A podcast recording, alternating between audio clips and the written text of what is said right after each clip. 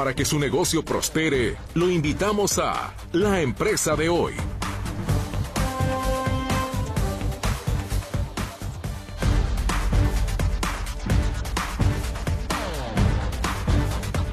Muy buenas tardes, les saludo con muchísimo gusto en esta emisión de la empresa de hoy.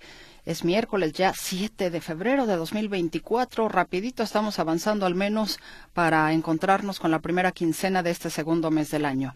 Sea usted bienvenido a la información económica y empresarial y aquí iniciamos. El peso mexicano cayó levemente contra el dólar estadounidense este miércoles. La divisa local perdió terreno en una jornada de movimientos erráticos en la que los operadores se mantuvieron atentos a la Reserva Federal un día antes de recibir información local relevante. El tipo de cambio terminó esta jornada en 17.07 pesos por dólar, comparado con el cierre de ayer que fue de 17.05 unidades. De acuerdo con información que proporciona el Banco de México, este movimiento significó para la moneda una pérdida de 1.64 centavos, equivalentes a 0.09%. El presidente Andrés Manuel López Obrador afirmó que no es necesario crear nuevas reformas fiscales para costear los cambios constitucionales que envió la Cámara de Diputados. Sin embargo, según un análisis del Instituto Mexicano para la Competitividad, las reformas en materia de pensiones y del programa Jóvenes Construyendo el Futuro pondrían aprietos las finanzas públicas del país. La organización indicó que la propuesta de modificar el sistema de pensiones, especialmente garantizando una tasa de reemplazo del 100%, plantea desafíos fiscales considerables y advirtió que el aumento del pasivo pensionario podría limitar la capacidad del Estado para proveer servicios básicos y afectar la competitividad del país para hacer realidad la reforma salarial mediante la cual se, garantizará que maestros, médicos, enfermeras y Guardia Nacional ganen el salario promedio registrado ante el Seguro Social, se requiere del voto de la mayoría calificada en el Congreso por lo cual el secretario del Trabajo, Marat Bolaños, hace un llamado a los legisladores para acompañar esta iniciativa.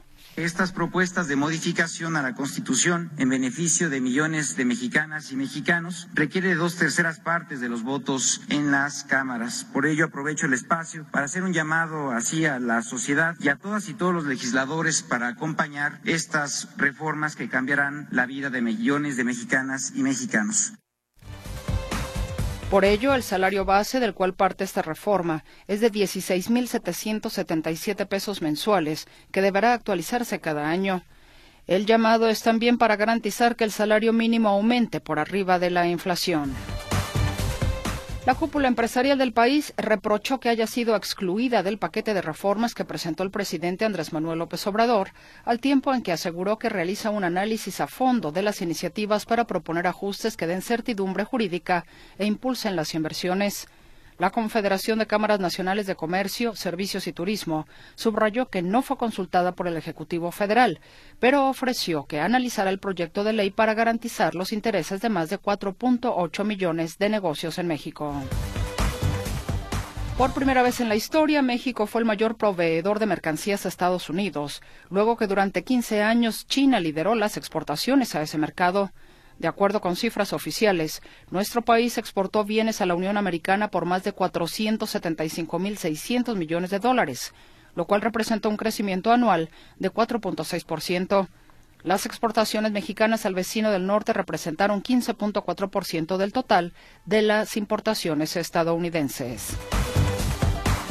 La confianza del consumidor empezó el año con un avance modesto de 0.3 puntos Ello luego de la caída que se observó al cierre del 2023, de acuerdo con los datos divulgados por el INEGI. El avance mensual al inicio del año se dio pese a que tres de sus cinco componentes mostraron retrocesos. La mayor disminución se dio en las posibilidades de compra, con un retroceso de 0.4 puntos en medio del repunte de la inflación en los últimos meses. También los consumidores mostraron una merma de 0.3 puntos mensuales respecto a la situación económica actual del hogar mientras que la del, mientras que la del país observó un retroceso de 0.2 puntos. Los autochinos han ganado terreno entre los consumidores mexicanos. Actualmente hay cuatro firmas de capitales chinos con presencia en nuestro país: MG Motor, Shirei, Hack y Motor Nation. Durante enero de este año, la firma china que se consolida con mayor volumen de ventas es MG Motor. Comercializó 44% del total de autos chinos nuevos De acuerdo con cifras de la Asociación Mexicana de la Industria Automotriz difundidas por el INEGI, Shirei ocupó la segunda posición con un total de 2.600 autos nuevos vendidos. Aún así, en conjunto, las cuatro marcas chinas concentraron apenas 8% del total de vehículos vendidos en el primer mes del año en México. El envejecimiento de la población en México impulsó el valor de mercado de los productos para retrasar los efectos de la edad que superan los 1.500 millones de pesos. En el país se estima que hay 25.9 millones de personas mayores de 56 años, y se trata de un segmento que busca cada vez más soluciones para mantener una apariencia joven, sobre todo después de la pandemia que aumentó el miedo a envejecer. El mercado está dominado por jugadores como L'Oreal, Procter Gamble y Oriflame Cosmetics, entre otras empresas, que reportaron un crecimiento en ventas del 27% anual en artículos antiedad, principalmente productos para regenerar colágeno en la piel, tanto en ampolletas como en cremas para el rostro y los ojos.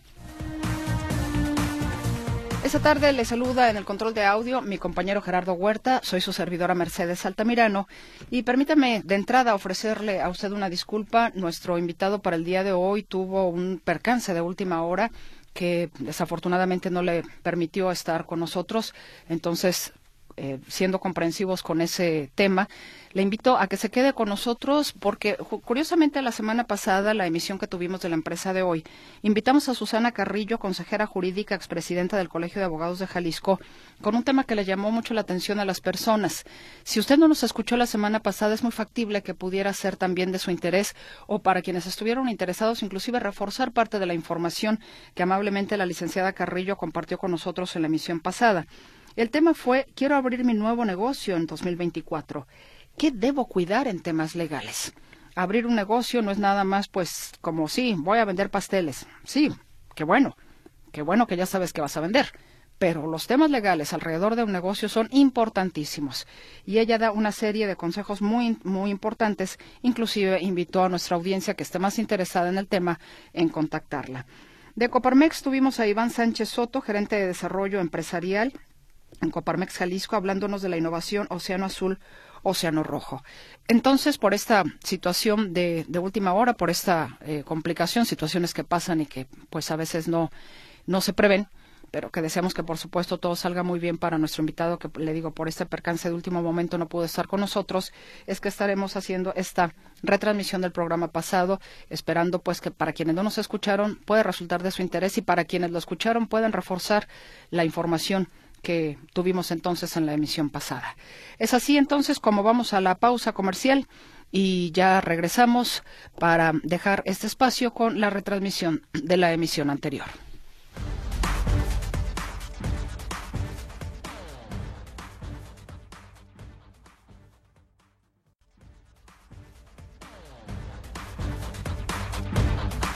Como ya le había comentado, está con nosotros Susana Carrillo, consejera jurídica y expresidenta del Colegio de Abogados de Jalisco, con un tema sin duda alguna interesante. Posiblemente usted, entre sus propósitos, habrá pensado, quiero poner un negocito. Ahora para este 2024 quiero poner un negocito. Y a veces creo que nos falta la orientación porque poner el negocio no es nada más como decir, ay, si voy a vender ropa, ¿dónde venden ropa para que luego yo la venda? Ojalá fueran así muchas cosas de sencillas, pero no. Los negocios tienen que tener, por supuesto, una estructura legal importante, porque eso los protege, los cubre y usted también, pues, está protegido definitivamente, definitivamente contra cualquier situación. Y justamente el tema de hoy, y le comentaba a Susana antes de entrar al aire, me parece muy interesante. Quiero abrir mi nuevo negocio en 2024. ¿Qué debo cuidar en temas legales? Susana, bienvenida. ¿Cómo estás? Muy contenta de estar aquí contigo, Mercedes. Muchísimas gracias por la invitación y gracias a los que nos escuchan. Un gusto poder estar aquí y platicarles un poquito de cómo empezar de una forma eh, estable, formal, para poder crecer. Efectivamente, porque si a lo mejor tú decides, sí, yo quiero vender ropa, quiero poner un restaurancito, quiero poner eh, eh, que, un, un lugar de abarrotes, en fin, qué sé yo pero no es solamente eso. ¿Qué, ¿Qué significan los aspectos legales? ¿De qué estamos hablando cuando hablas precisamente de aspectos legales? Claro. Mira, yo se lo, de una forma, te lo quiero resumir de una forma sencilla para que sea fácil para todos de entender. Y lo hago con cinco puntos. El primero es crear eh, tu, tu empresa, hacerlo ante un notario o ante un corredor.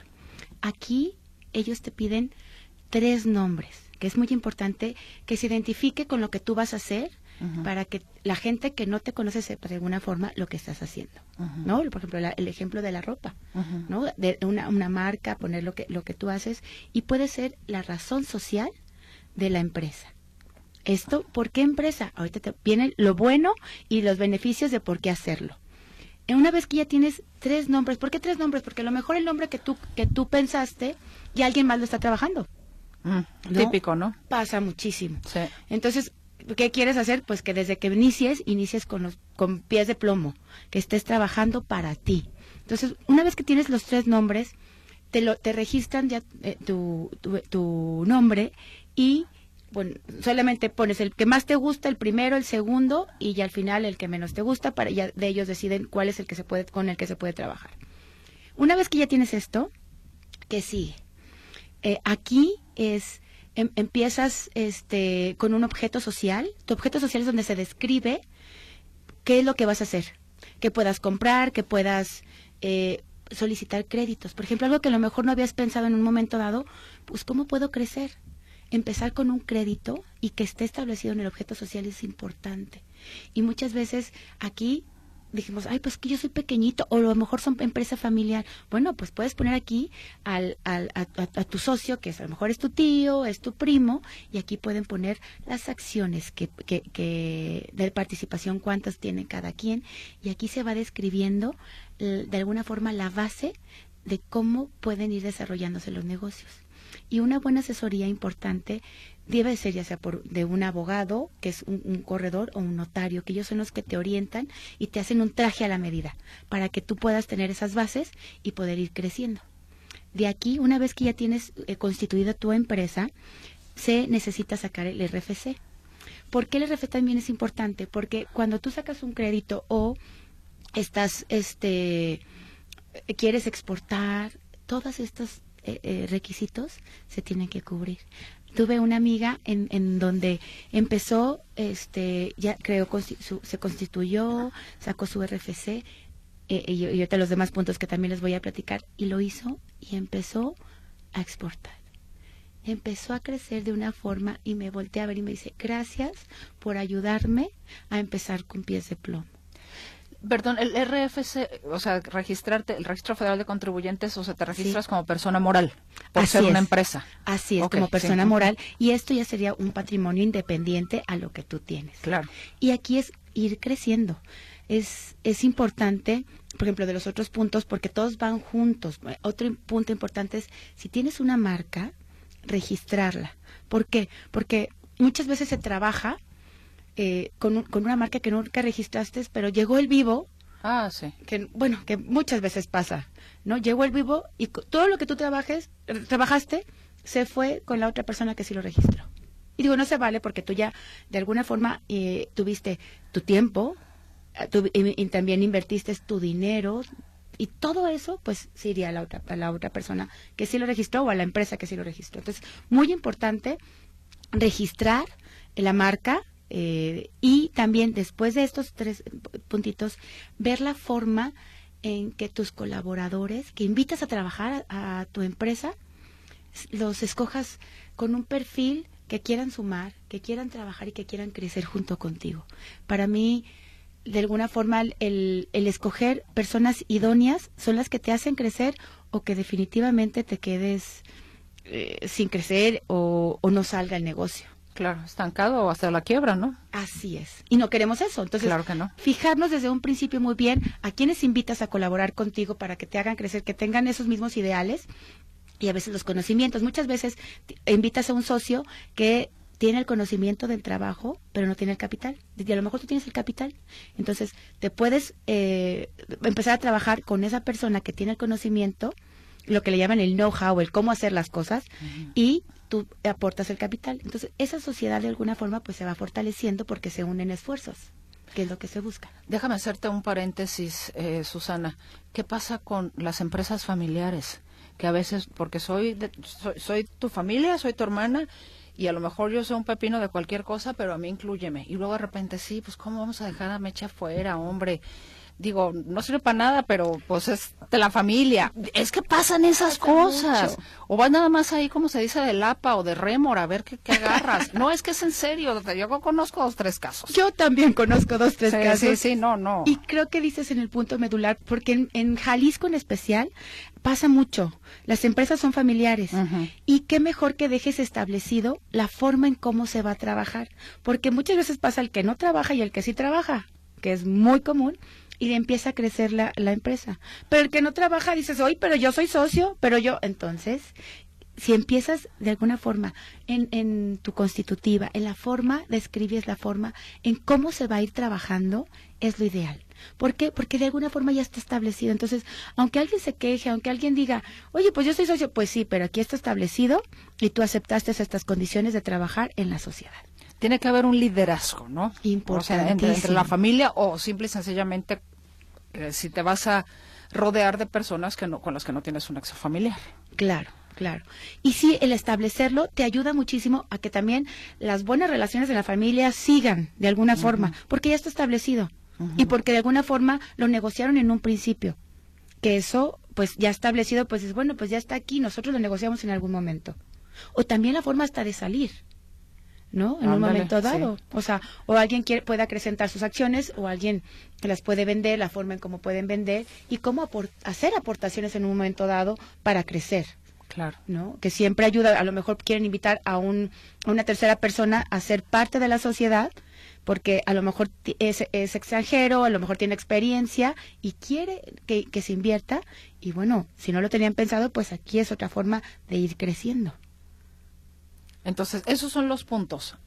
¿Qué, nos falta? ¿Qué nos falta? Otro punto también muy importante que, que en muchos negocios que a lo mejor todavía no están constituidos como empresa, pero van empezando, que yo quiero darles las recomendaciones cuando rentan un local. ¿Qué pasa cuando rentas un local y resulta que no te va bien? ¿no? dices, híjole, ¿cómo me zafo de esto? ¿Cómo? Pues te debo un cuento no porque es, el contrato es a un año y resultó que a los seis meses no me funcionó. ¿Qué se busca? Pues que desde un principio, cuando vayan a hacer su contrato, ya sea que se asesoren o sigan mis consejos, eh, puede ser que, que les pidan pedir una cláusula de escape. Esto es súper importante. Esta cláusula de escape pueden pedirlo con tres meses de, de, anticipación, que tú des un aviso en donde digas, no me está yendo bien en el negocio, necesito dejar el, el local, la, bodega, el inmueble que te está rentando, para que tú puedas decir, bueno, tres meses y yo me salgo. ¿No? También otro otro tema que es importante cuando tú vas a entrar en un negocio, muchas veces se necesita remodelar, hacer adecuaciones y ahí lo pueden negociar con, con su arrendador, con el dueño del inmueble, para que puedan tener mm, días de gracia o un mes de gracia o que lo que arreglaron puede ser a cuenta de, de renta en un momento dado o el depósito. Entonces, todo es de alguna forma es negociable. Yo sí les recomiendo que desde un principio se fijen muy, muy bien cómo, cómo hacen su contrato para que en un momento dado, pues, si no sale bien el negocio, este, poder salir.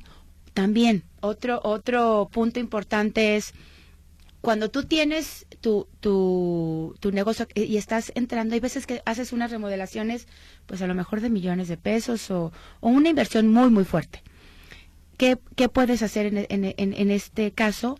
Que pidas que a lo mejor sea a, a cuenta de renta algún tiempo, dos, tres meses, ¿no? Para que tú puedas amortizar ese, esa inversión en, esa renta, porque pues si en un momento si se va, que, si negocia que se quede como en beneficio del inmueble, pues aquí ya no sales perdiendo. De alguna forma lo negociaste para que eh, tú puedas seguir este, haciendo tu negocio, pero las cosas se quedan en el inmueble. Efectivamente, porque digo, aparte tienes que considerar que tienes que pagar tú los servicios, agua, luz, eh, teléfono, internet, en fin, no sé, si requieres cable, suponiendo que fue un restaurancito y que quieres como que transmitir ahí los partidos de la América. claro, claro. No, digo, ese tipo de cosas son ganchos, ¿no? Digo, pensando pues en un restaurante, ¿no? La gente que le gusta... El eh, fútbol. El fútbol, efectivamente. digo, pero son, son cosas pues que también tienes que tener en cuenta. Siempre, siempre. Y, y más que todo, sobre todo para que puedas ir creciendo y, tener tus pasos firmes. Eso que comentas del fútbol, por ejemplo, ay, tengo los requisitos para el permiso para poder usar la televisión, la música que tienes en ah, sí, ese es un tema también. Digo bueno, cuestiones ya restaurantes pero bueno ya ese es otro tema que con todo gusto lo podemos platicar en especial específico las cuestiones de restaurantes. Cómo vas aclientando tu negocio ¿no? Me, tocó hace, ver hace, hace poco, en, caso de un restaurante, donde de pronto cada año eh, eh, iban subiendo la renta, pero como el 40%. Digo, cada bueno, año el 40%. Así. Ay, no, y de veras fue una locura. Y dije, ¿cómo pudiste haber entrado en este negocio? Claro. Dices que no sabía, no me asesoré. Y yo, híjole. Y terminó cambiándose de lugar. O sea, ya lo tenía clientado, ya tenía tiempo, pero ya cuando vieron que no se podía negociar con, con, con el dueño, en este caso era una empresa muy grande, y decidió, dijo, no, bueno, pues mejor voy a empezar a hablar con mis clientes, y decidió mejor cambiarse de, de inmueble, para, y ya lo adecuó, ya lo rentó, y pues jalarse a todos sus, sus clientes, sus comensales, ¿no? Porque hay veces que por no revisar esas cuestiones, ni todo el esfuerzo que hiciste por, por hacer crecer ahí tu negocio, pues, y no dudo que a lo mejor luego pongan otro negocio similar y pues se quede con parte de los clientes que ya se habían hecho, ¿no? También esa es otra. Ahora, importante me parece, Susana, ahora que, que mencionas el tema de los, de los locales donde pondrás tu negocio, muchas veces hay gente que se deja llevar porque, no, es que este localito me lo rentan bien barato. No, el que está allá, pues sí se hay más gente, pero está caro. Pero acá no pasa ni la mosca. Exactamente. Y ah, mucha gente hace eso y ahí se da cuenta de que fracasa rotundamente. Pues sí, que te cobran dos pesos, pero pues nadie entra a tu lugar, entonces ¿cómo? Claro, eso es, yo creo que es la base para comenzar un inmueble y, perdón, para comenzar tu arrendamiento y, entrar en un inmueble en un local, que te fijes muy bien que quién pasa, a qué horas pasan, y sobre todo a lo que te vas a dedicar y sobre todo los horarios. Entonces, que lo estés revisando, que, que eh, un estudio de mercado también ayuda mucho, que a veces son costosos, pero el estudio de mercado lo podemos hacer a veces, digo, no tan profesional, pero uno puede irlo revisando, que veas qué pasa, qué, qué consumen y, y qué se necesita en ese lugar. Muy importante, la verdad es que es la base para que un negocio sea exitoso, lo que acabas de comentar. Tener todos, eh, todo esto es un blindaje legal Así Digo, así lo veo. ¿Desde qué punto de vista también habría, tendría la gente que verlo cuando prefiere la informalidad? Mira, yo creo que muchos prefieren la informalidad por desconocimiento. Hay muchas formas de ir creciendo y una de ellas, te, lo, te la voy a platicar aquí. Para ir creciendo hay préstamos en un momento a fondo perdido, tanto pueden ser eh, municipales, estatales, hay muchos apoyos, pero a veces no los conocemos. Es, es cosa de acercarse. Igual si, si me escriben con todo gusto, se los, se los hago llegar para que puedan obtener ese tipo de, de créditos de, de eh, o, préstamos. Hay y si son a fondo perdido, pues mucho mejor. ¿Qué pasa a fondo perdido para los que no tienen conocimiento? Es un préstamo que si ustedes están establecidos legalmente, esto quiere decir con, las, con lo que les acabo de platicar, pueden tener ese préstamo y lo, lo, lo invierten en su negocio y no tienen que regresarlo. Es como un regalo, pues, como que te regalan el dinero, por decirlo de alguna manera. Así es, pero de alguna forma, pues tienes que demostrar que estás formalmente establecido. Claro. Que eso es muy importante. Lo que buscan es hacer crecer los negocios y a los emprendedores. ¿no? Que eso, pues, es una gran ayuda. Y muchas veces por no saber, pues, te, prefieres ser informal.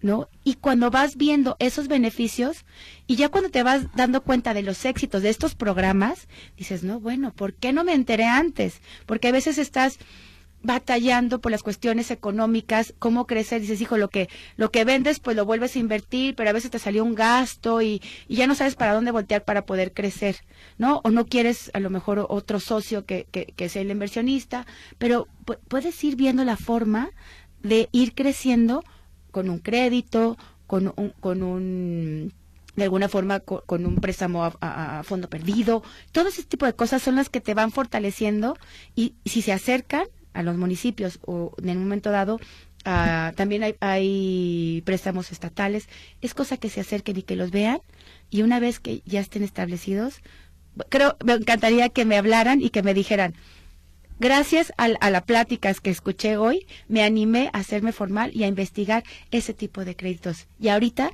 mi negocio es un éxito. Fíjate que pocas veces los municipios se acercan a los medios de comunicación a decirte, tengo este programa Fondo Perdido para quienes tengan algún negocio. Muy pocas veces. Y tienen programas ahí que me parece se enmohecen, nadie los conoce, pero los municipios tampoco los difunden. O sea, y, y ahí están, pues, ¿no? O sea, durmiendo el sueño de los justos, como se dice. Entonces, qué bueno que haces esta invitación de decir, a ver, yo vivo en el municipio de Tlajomulco, Zapopan, Guadalajara, el que sea. Oiga, ustedes tendrán algún tipo de programa a fondo perdido. Aquí estoy, yo estoy en regla, ta, ta, ta, me gustaría un apoyo, ¿no? También nosotros como ciudadanos tenemos que ser proactivos. Como dicen, si la montaña no viene a ti, pues tú ve a la montaña. Porque si no, no se promocionan mucho pasa y muchas veces a lo mejor ya se cubrieron lo que se tenía destinado pero sí ver lo que comentas, acercarse a sus municipios, acercarse de alguna forma a, a, revisar, a ver qué tienen para poder obtenerlos, ¿no? Como dices, pues si no vienes, pues ve tú a buscarlo. Exactamente. Estamos conversando con Susana Carrillo, consejera jurídica y expresidenta del Colegio de Abogados de Jalisco. Vamos a una pausa y regresamos.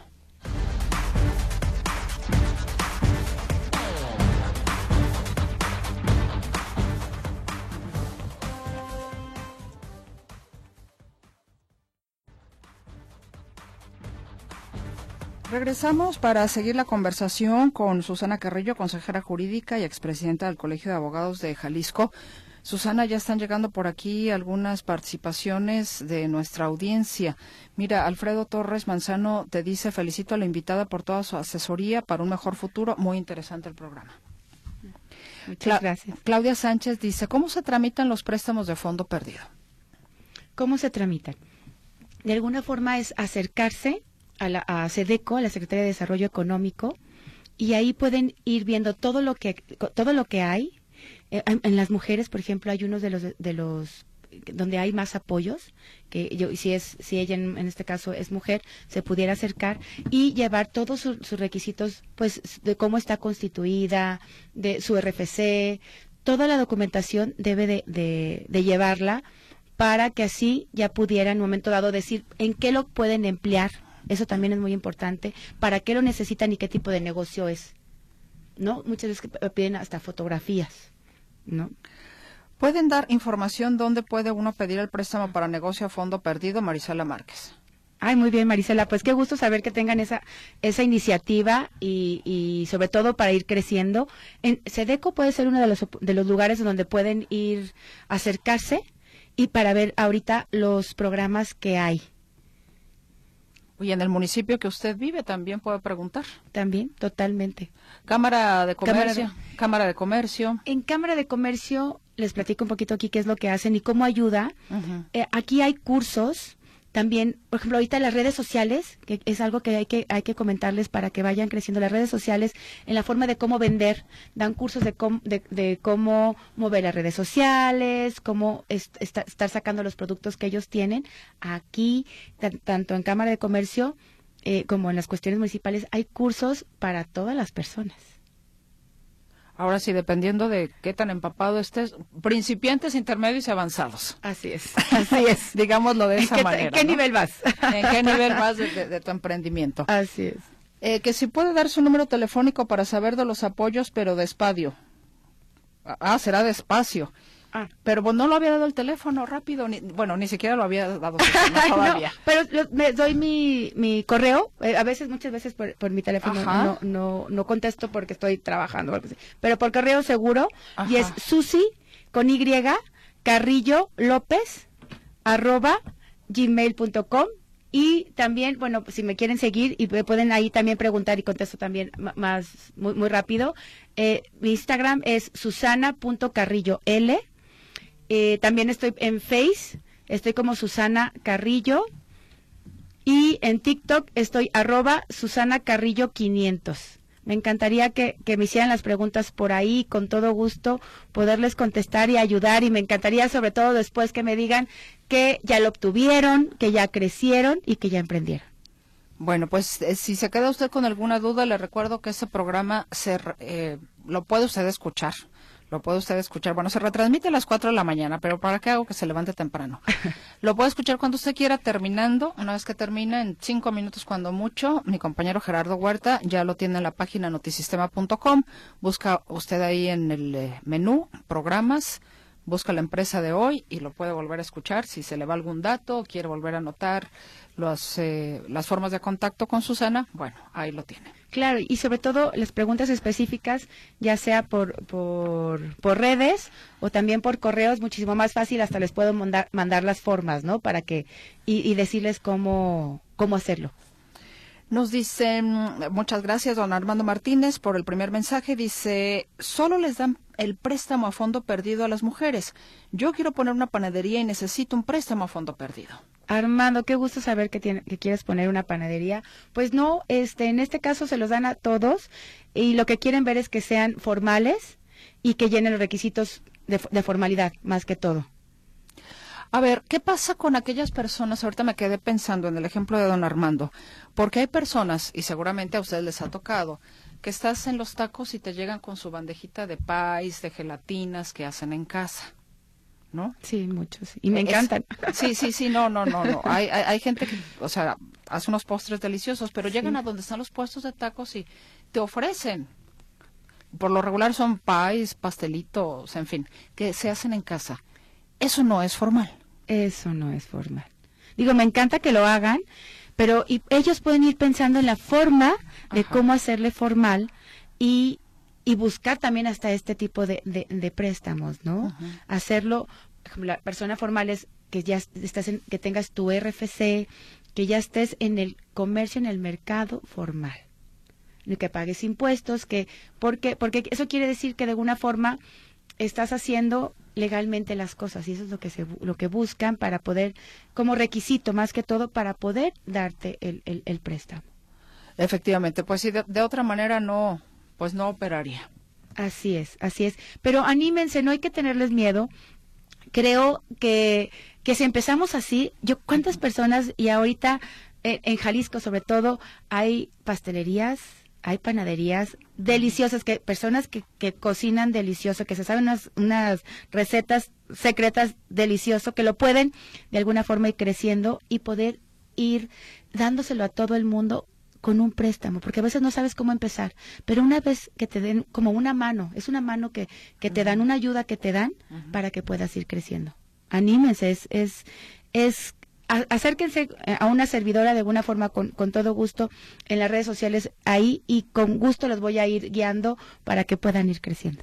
Al menos repite tu correo electrónico, por favor, Susi. Claro que sí, con todo gusto. Es Susi con Y, Carrillo, López, arroba gmail.com. Dime algo, los menores de edad, porque hay chicos menores de edad que de repente piensan en hacer también emprendimientos. ¿Qué tantos obstáculos tienen de, de forma legal por no ser mayores de edad? Eso. no, es que sí, te, te lo sí. digo de un caso que, que supe en alguna sí. ocasión. Por eso te pregunto, a veces los chamacos dicen, oye, sí, yo sé hacer pasteles y quiero, hacer, y quiero poner mi pastelería. Sí, y, y, bueno, sí es un obstáculo totalmente hasta que lleguen, o un momento dado, pues su tutor o la persona que esté a cargo del menor pudiera en un momento dado apoyarlo. Yo vería la, esa forma, es la forma en un momento dado que pudiera salir adelante para que obtenga es, esas, esos apoyos, ¿no? ¿Se, ¿Se tiene que dar de alta como menor de edad en Hacienda? En o, o tiene que tener el tutor, o el se, tutor se encargaría. El tutor es lo más fácil, o ema emanciparse en un momento dado, que bueno, pues dura un tiempo, pero yo creería que la forma muchísimo más fácil es la, el tutor o la persona que, que es su mayor de edad, que está a cargo de, de él, y poderlo, poderlo apoyar, ¿no? Nos dicen, buenas tardes, es muy difícil obtener un crédito a fondo perdido. Me interesa poner un negocio, quiero poner un negocio de gelatinas. ¿Se podrá un préstamo a fondo perdido? He estado dado de alta en Hacienda, dice Ana María Alvarado. Ay, que, escríbeme, Ana María, escríbeme y con todo gusto te mando la información para ver cómo te podemos apoyar por ahí. Perfecto. Bueno, pues eh, Susana, te agradezco infinitamente que no sea la última vez que estés con nosotros. Ah, gracias. Abordando algún tema de los derechos, ahorita que decías de la música en los restaurantes. Sí, es todo un tema y muchas veces no saben y, y digo, están pasando música con lo que no tienen los derechos y es un tema porque no debería estar pasando. Y cuestiones también ahí de, hoteles y eso, que, que, que, es un tema muy interesante que luego con todo gusto podemos platicar. Susana Carrillo, muchas gracias. No, gracias a ti, un, placer estar aquí con todos ustedes. Gracias por sus preguntas. Por favor, escríbanme. Eh, eh, de alguna forma quisiera ayudarlos y apoyarlos a que crezcan. Muchas gracias, Susana Carrillo. Gracias, un gusto y hasta luego. Hasta luego. Ella es consejera jurídica. Nos vamos a la pausa y ya volvemos.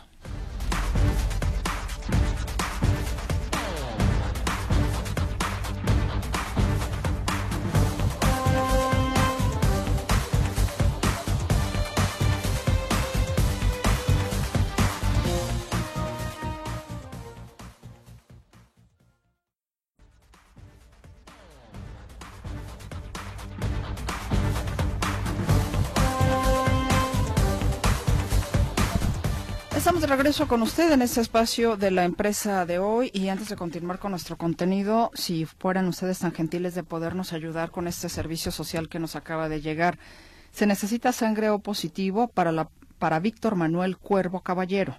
Sangre O positivo para Víctor Manuel Cuervo Caballero. Él se encuentra en la clínica 89 del IMSS, que se ubica en Washington. Lo van a operar. Requiere urgentemente la sangre. Si usted necesita más informes, puede comunicarse por favor con Miguel al 3321 14 11 28. ¿No me están faltando un 33 aquí? Porque son solamente 2, 4, 6, no, 2, 4, 6, 8, 10. Ah, no, perdón. Disculpa, discúlpame. Ah, ya, no sé contar. Ok, entonces el teléfono está bien. Con Miguel 3321 14 11 28. 33 21 14 11 28. Gracias de antemano en lo que usted nos pueda ayudar. Y como cada 15 días, Coparmex nos acompaña y en esta ocasión damos la bienvenida a Iván Sánchez Soto, gerente de desarrollo empresarial en, en Coparmex Jalisco. Iván, ¿cómo estás? Muy buenas tardes. Hola, ¿qué tal? Muy buenas tardes, Mercedes. Un gusto saludarte a ti y a tu auditorio. Vamos a platicar hoy, o tú vas a platicar con nosotros, nos vas a ilustrar sobre innovación, océano azul, océano rojo. ¿De qué se trata, Iván? Así es, fíjate que justo es un tema importante que generalmente cuando abordamos el enfoque de la innovación, hemos escuchado hablar seguramente acerca del océano azul y el océano rojo. Pero ¿en qué constan estas metodologías? Pues bueno, prácticamente todo surge a partir de un libro que desde la última década ha ido cobrando relevancia, hemos escuchado con mayor frecuencia, y hace esta analogía de qué sería en el mercado un océano rojo, que generalmente asociamos con el mercado tradicional, el mercado que ya conocemos, que ya está definido su tamaño y que generalmente implica para nosotros como empresas tener una competencia férrea, es decir, bajar nuestros precios, eso implica incluso la disminución de nuestros costos, y precisamente es esa competencia que es tan ruda entre, válgame la redundancia, los competidores, lo que vuelve que unos océanos se vuelva rojo, es decir, hace incluso hasta la analogía de la sangre, donde las empresas nos movemos en un mercado convencional, tenemos que destacarnos, ser férreos en nuestra competencia, y ahí es donde tenemos una complicación para destacar, para tener mayor captación de nuestro mercado. Caso contrario a lo que conocemos como un océano azul. El océano azul precisamente es ese segmento que no está siendo abordado, que genera o que es rico en oportunidades y que para llegar a ese océano evidentemente tenemos que seguir distintos procesos relacionados generalmente en la materia de innovación. Dime algo, Iván, en ese sentido podríamos eh, poner como ejemplo aquellas empresas que ya tienen muchos años, muchos años y que en un momento determinado la realidad lo superó en muchos procesos, inclusive hasta quebraron. Ejemplos hay, hay muchos, hay bastantes de empresas grandototas, no estamos hablando de empresas chiquitas, incluso empresas grandes. ¿Podrían entrar en esta, en este océano rojo, en este océano azul? Vaya, que no quisieron dar el brinco al océano azul.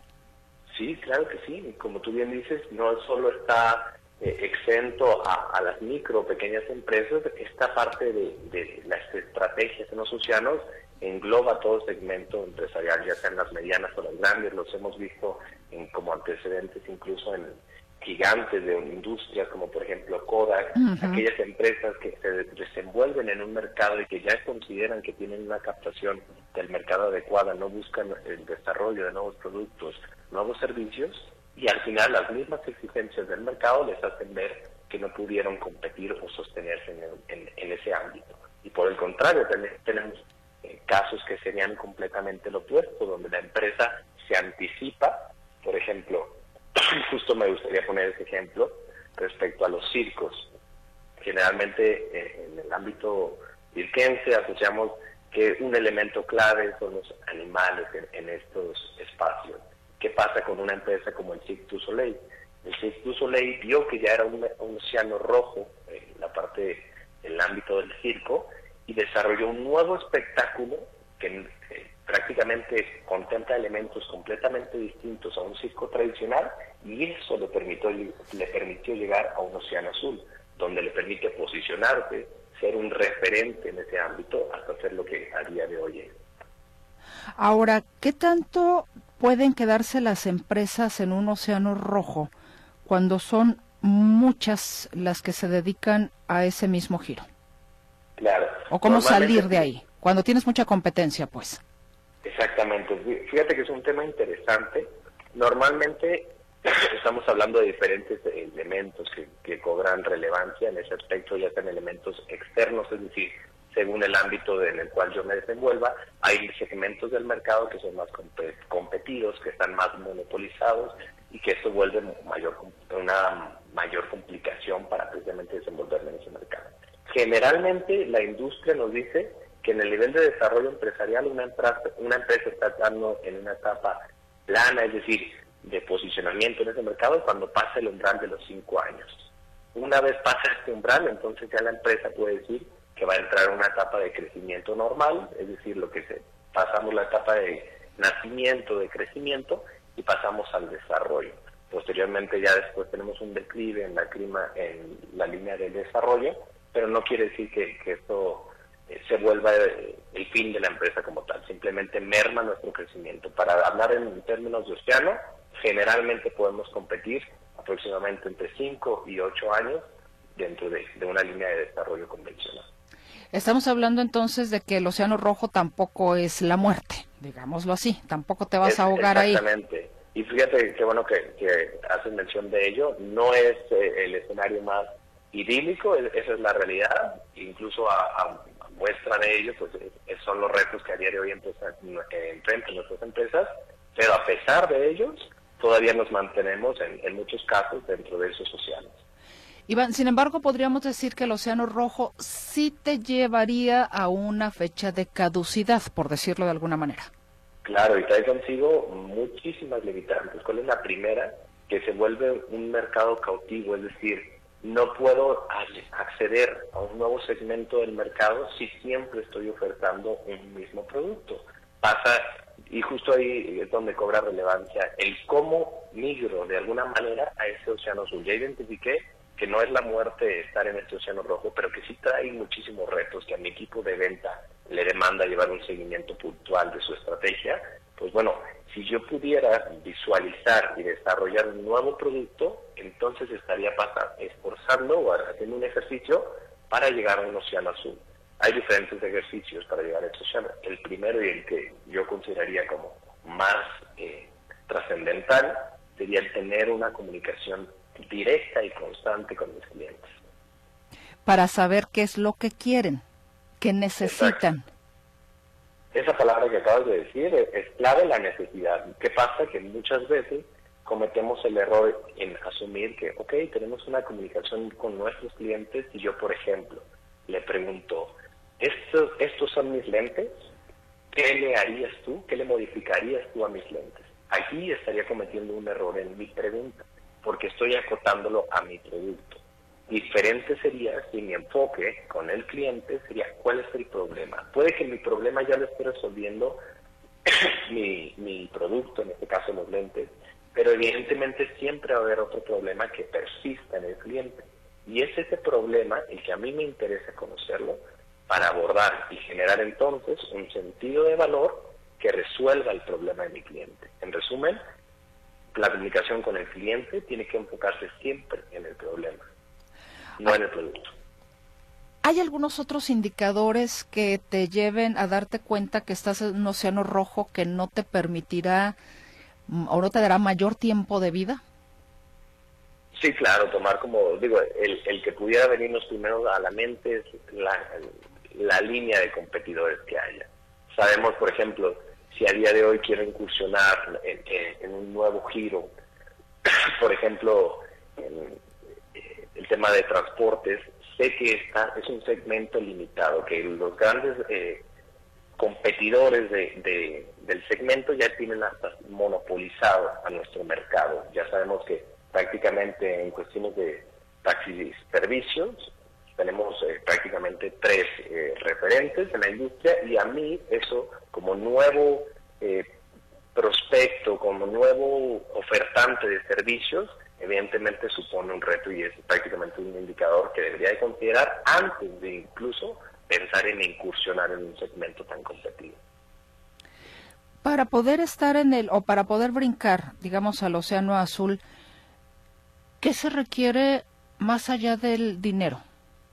O, cuáles son los requisitos en un momento determinado para que pases de un océano rojo a un océano azul? Justo esa parte del cómo trasciendo, fíjate, contrario a lo que generalmente asociaríamos, que es un tema financiero, es un tema más, y justo en este libro lo plasman de una manera muy adecuada, de una visión empresarial. Es decir, ver de una manera disruptiva, pensar en cómo desarrollo, si partimos de que entonces el enfoque es el problema que tiene mi cliente, cómo desarrollar un producto no desarrollar por desarrollar, sino que este producto realmente genere una percepción de valor y que atienda a esas necesidades. El cómo hago esto, prácticamente existen metodologías de innovación. Incluso la idea que, se está visualizando a través del sector empresarial es poco a poco ir incentivando esa, esa visión, esa cultura de innovación dentro de las empresas. Y prácticamente tendremos eh, este día 6 de enero, el 6 de febrero, tenemos una ponencia donde vamos a abordar el proceso a seguir para desarrollar esquemas de innovación que nos permitan llegar a un océano azul. A ver, este 6, martes 6 de febrero, ¿a qué hora? ¿En dónde? ¿En las instalaciones de Coparmex? Fíjate, es, es un webinar a través de una plataforma ah, digital, okay. directamente a las 12 de la tarde, el día 6 de febrero, de parte de un especialista que, que tenemos en Coparmex Jalisco, uno de nuestros aliados, Salvador Martínez, él tiene una firma de innovación en Silicon Valley. Prácticamente nos va a platicar un poco acerca de la dinámica, es decir, ya conocemos cuáles son los océanos rojos, así como azules, pues bueno, profundicemos un poco más en cuáles son las metodologías de innovación que se abordan en, en este libro, en esta estrategia, y también hacer un llamado, una invitación a que conozcamos un poco más sobre diferentes programas. Hay programas, en nuestro caso, como Coparmex Jalisco, el programa clave o medular en este sentido lo conocemos como Making. que es Making? Prácticamente es el workshop de innovación donde diferentes empresas envían un grupo de colaboradores a trabajar sobre un modelo.